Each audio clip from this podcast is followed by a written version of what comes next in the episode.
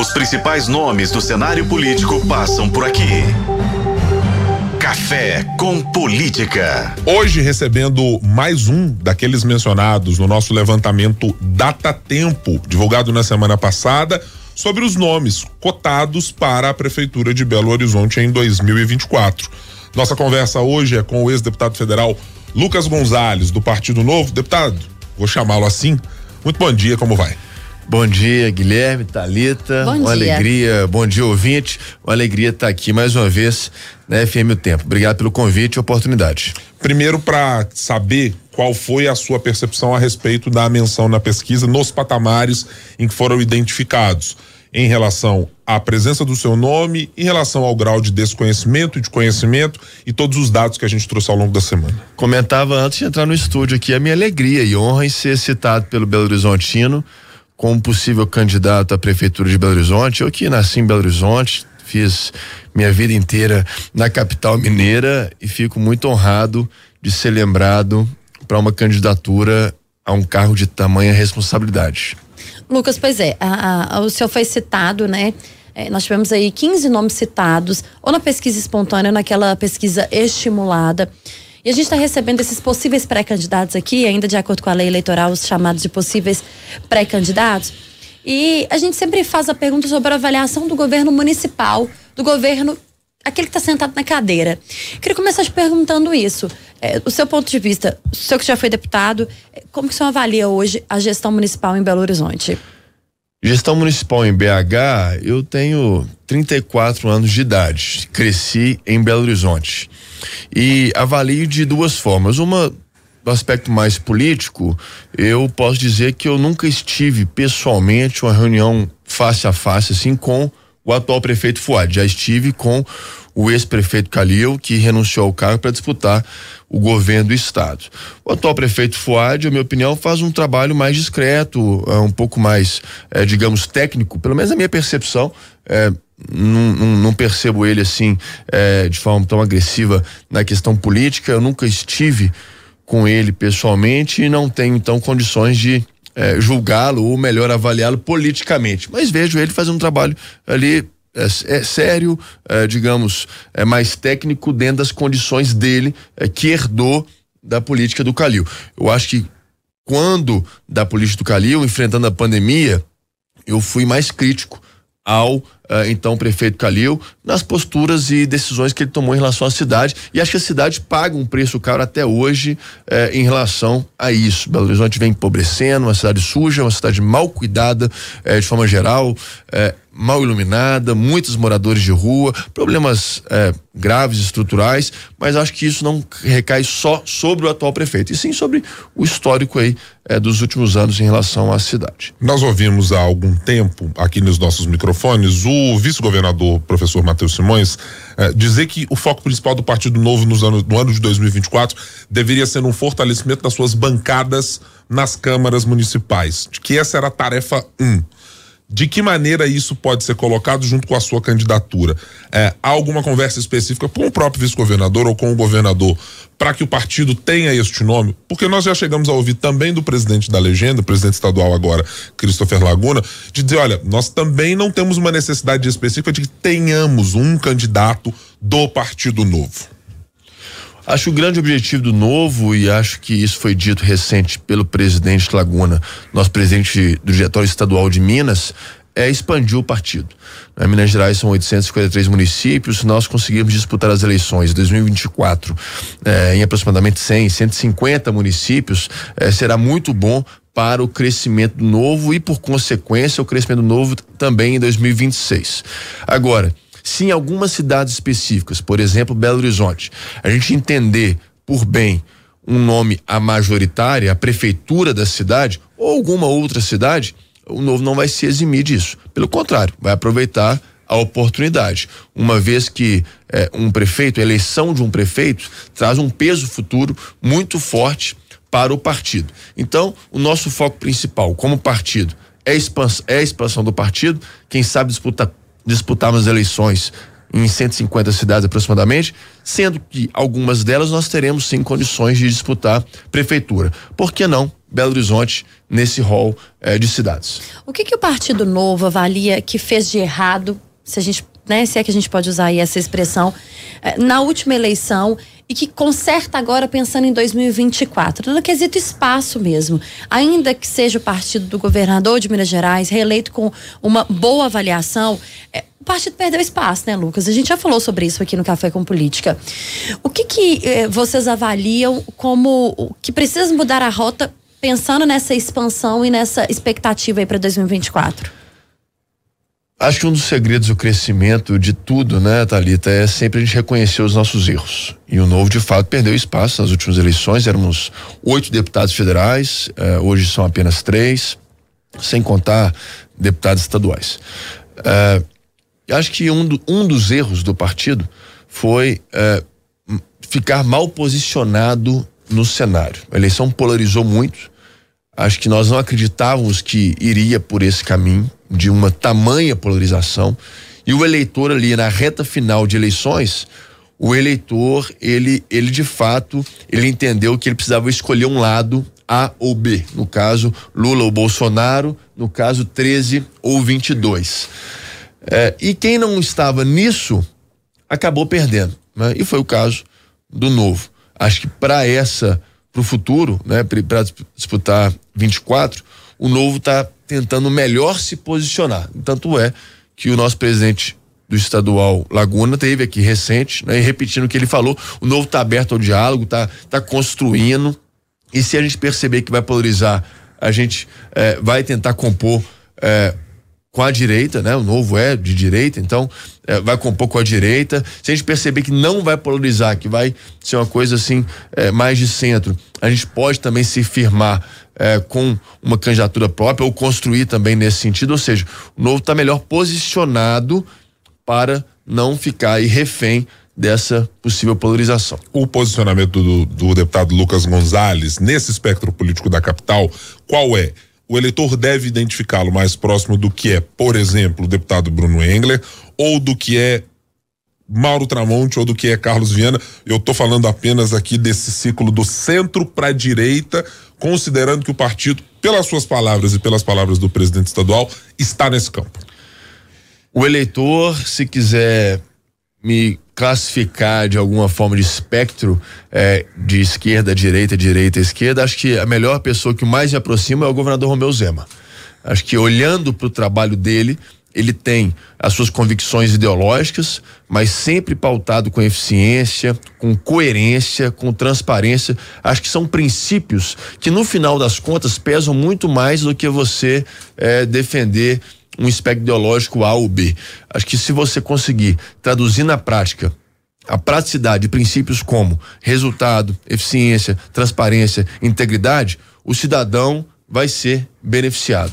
Então, é no governador Romeu Zema, no vice-governador Matheus Simões, que eu me espelho, né, trabalho com eles hoje no governo do estado, é, são as minhas atuais referências políticas e melhores referências políticas de trabalho sério e coerente, é, e é neles que eu me espelho e me inspiro para traduzir para Belo Horizonte esse trabalho. Já que o mencionou essas duas figuras políticas do Partido Novo, quero lhe fazer uma pergunta especificamente sobre eles. Se o Partido Novo tiver uma candidatura, considerando que seja a sua, deputado, é essencial que tanto Matheus Simões quanto o governador Romeu Zema participem ativamente da campanha em Belo Horizonte? Se o Partido Novo tiver uma candidatura à prefeitura de BH, é porque o governo do estado, que também é do Novo, entende que essa é a melhor ideia. Ou seja, eles vão participar, o governo do estado e o partido são é, agentes primordiais a tomar essa decisão. Se essa decisão for tomada, ou seja, o Novo disputar as eleições, certamente vão embarcar nessa campanha e apoiarão o nome que for decidido. Se for o meu, vou ficar muito honrado com isso. Ontem nós recebemos aqui o Christopher Laguna, presidente, atualmente presidente estadual do Partido Novo, e a gente perguntava para ele até onde o Partido Novo poderia ir para compor essa chapa em Belo Horizonte, uma eventual composição, é claro. Mais à esquerda, mais à direita. Ele falava sobre fugir dessa radicalização, tanto de um lado quanto do outro. Chegaram a conversar algum nome desses que estão colocados nesse cenário já é, que está sendo é, visto hoje pelo Belo Horizontino? O nome que seria o ideal para que vocês pudessem conversar? Guilherme citou aí Mauro Tramonte, Carlos Viana. É, ontem o Laguna falava sobre, de forma alguma, esquerda, né, Guilherme? Duda Salaber, por exemplo, seria um nome que não conversaria. Mas tem algum pensamento já que poderia ser hoje o escolhido por vocês? Talita, é, a esquerda não. A construção passa pela direita, mas eu deixo isso a cargo é, do Partido Novo. E se o Partido Novo entender viável, possível e importante uma candidatura própria, meu nome está à disposição para isso. De que maneira, deputado, a sua experiência pretérita em Brasília tem a contribuir com Belo Horizonte? Quer dizer, o senhor já viu necessariamente que Belo Horizonte é uma cidade que enfrentou durante muito tempo dificuldades de obtenção de recursos. Quem diz isso é o ex-presidente, aliás, o ex-prefeito Alexandre Calil, que reclamava de uma relação com o ex-presidente Jair Bolsonaro de não receber recursos na proporção do que gostaria. Chegou a reclamar também dessa mesma postura em relação ao governador Romeu Zema. É, de dizer que não havia um diálogo a ponto de receber, olha, quero recurso, preciso disso, esse tipo de ajuda. Belo Horizonte tem de fato uma dificuldade de diálogo com outras instâncias, seja no Estado ou seja na União? Talvez tivesse essa dificuldade de diálogo e relacionamento por estarem em espectros ideológicos distintos e por já sabermos que seriam oponentes em disputas eleitorais. Tanto é verdade que o ex-prefeito Alexandre Calil se renunciou para disputar o governo do estado eh, na reeleição do governador Romeu Zema. Então, acho que essa dificuldade de diálogo, ela se dá muito mais por um eh, antagonismo eleitoral do que de fato algo que acontece. Acho que um diálogo, com um trabalho sério, é, com respeito, com é, de alguma forma foco na gestão e não na eleição, na próxima eleição, a gente consegue sim fazer um bom trabalho. E respondendo a sua pergunta, né, Guilherme, é de que forma a minha experiência pretérita pode agregar. Eu acho que a política entrou na minha vida em 2018, quando fui eleito deputado federal, um dos mais jovens do Brasil, com 29 anos. E, de fato, esses quatro anos em Brasília, durante a pandemia, inclusive, foram uma, é, uma oportunidade incrível de aprender muito. Mas eu venho da iniciativa privada, já são 17 anos trabalhando é, em uma empresa familiar, fundada pelos meus avós, a qual tenho muito orgulho, empresa mineira que nasceu em Belo Horizonte, é, que já vai fazer 60 anos, atua no Brasil inteiro nós já fomos eleitos a melhor empresa do Brasil para se trabalhar por três anos seguidos.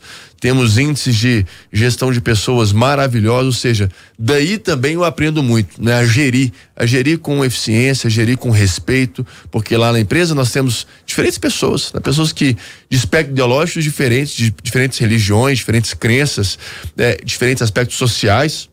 E a gente trabalha com todos, para todos, né? É, respeitando todos, alcançando, crescendo. Então, eu tiro a experiência da minha vida política, sim, mas também trago uma, uma bagagem bem interessante da vida privada e é esse resultado, essa eficiência que eu acho que Belo Horizonte está precisando.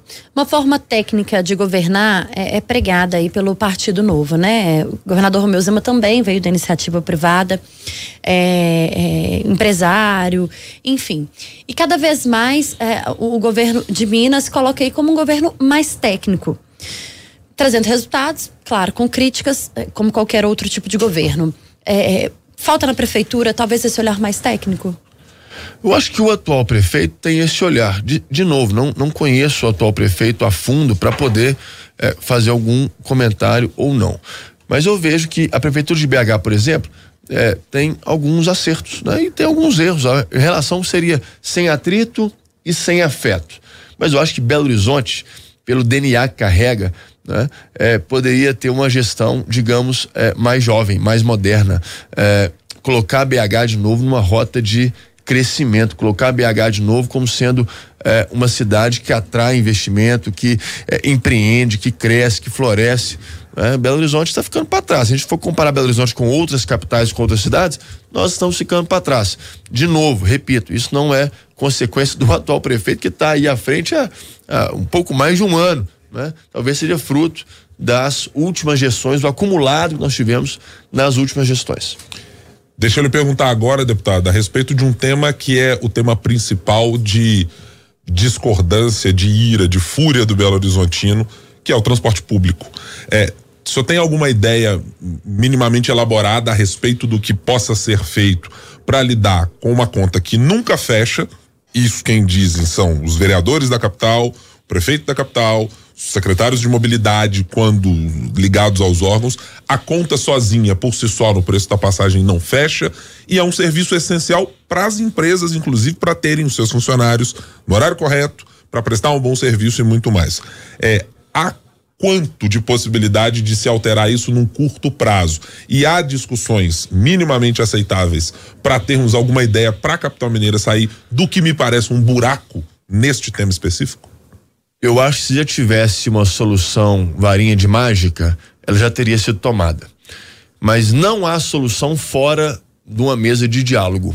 E eu não vejo sendo oportuno é, um vereador criticando as empresas de ônibus, que critica o prefeito, que critica a Câmara de Vereadores, e aí todo mundo briga entre si, e um acusa o outro, acusa de corrupção, ou acusa de manipulação, ou acusa de fraude, ou acusa é, de alguma forma é, de, de, de um digamos, é, de um desrespeito ao cidadão. Né? E quem paga caro é o cidadão. É o cidadão que não está atendido nos horários, é o cidadão que não tem qualidade no, na mobilidade urbana. Eu acho que a solução passa por diálogo, conversar o representante, os representantes é, dos Belo Horizontinos, no caso da Câmara de Vereadores, o prefeito de Belo Horizonte, as empresas de ônibus, outros interessados. O governo do estado tem a contribuir, porque tem linhas também é, do estadual, né, que cortam, por exemplo, uma das avenidas mais caóticas nós temos, a Avenida Amazonas, um corredor importante para Belo Horizonte e para Grande Belo Horizonte. Ou seja, temos que sentar à mesa, temos que conversar e entender quais são as soluções. Se a solução passa em subsídios e qual o valor disso, se a solução passa no cidadão pagando a passagem, a gente sabe que o cidadão paga muito alta passagem, mas as empresas também vão pagar mais cara a passagem, ou seja, vai aumentar o custo de tudo.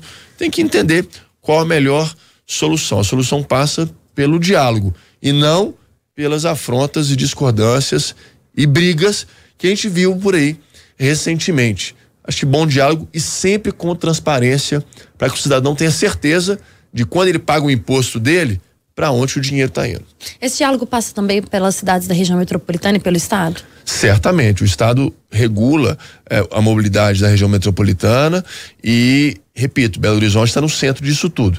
Então, envolver o governo do Estado é muito importante nessa missão que nós temos para, de alguma forma, melhorar a mobilidade urbana de BH e da Grande BH. Em não havendo uma candidatura específica de um nome filiado ao Partido Novo, o senhor está entre aqueles para os quais o nome do jornalista Eduardo Costa é o principal que deve ser levado à mesa de discussão para o apoio da legenda? Eu sou filiado ao Novo e vou respeitar a decisão do Novo. Se for por outro candidato, respeita essa decisão, mas até lá acredito que o Novo tenha sim formas de viabilizar uma candidatura própria e estou à disposição para isso. Nós estamos conversando com o pré-candidato a prefeito de Belo Horizonte, Lucas Gonzalez, do Partido Novo. No Café com Política. No Café com Política. Hora do bate-pronto. O senhor já conhece, deputado, a história do bate-pronto. Perguntas rápidas, respostas na mesma proporção. Vamos lá. O principal problema de Belo Horizonte hoje é gestão eficiente. Se eleito prefeito de BH, a sua relação com o governo federal vai ser? Relação focada em resultado para Belo Horizonte o seu principal concorrente nessa disputa, considerando os nomes atuais, para 2024? Principais concorrentes, os nomes daí da, da pesquisa, né? São 14 outros nomes da pesquisa, todos são concorrentes, todos têm chance, tem um ano até lá. Ex-deputado federal Lucas Gonzalez hoje está participando do governo Romeu Zema na junção com o vice-governador uh, Matheus Simões. Obrigado por estar aqui conosco. Até uma outra oportunidade. Eu que agradeço o convite e a oportunidade. De novo, muito honrado por ser lembrado pelo Belo Horizontino a um cargo de tamanha responsabilidade da Prefeitura de BH. Muito obrigado. Obrigada, Lucas. Volto sempre, viu? Os principais nomes do cenário político passam por aqui. Café com Política.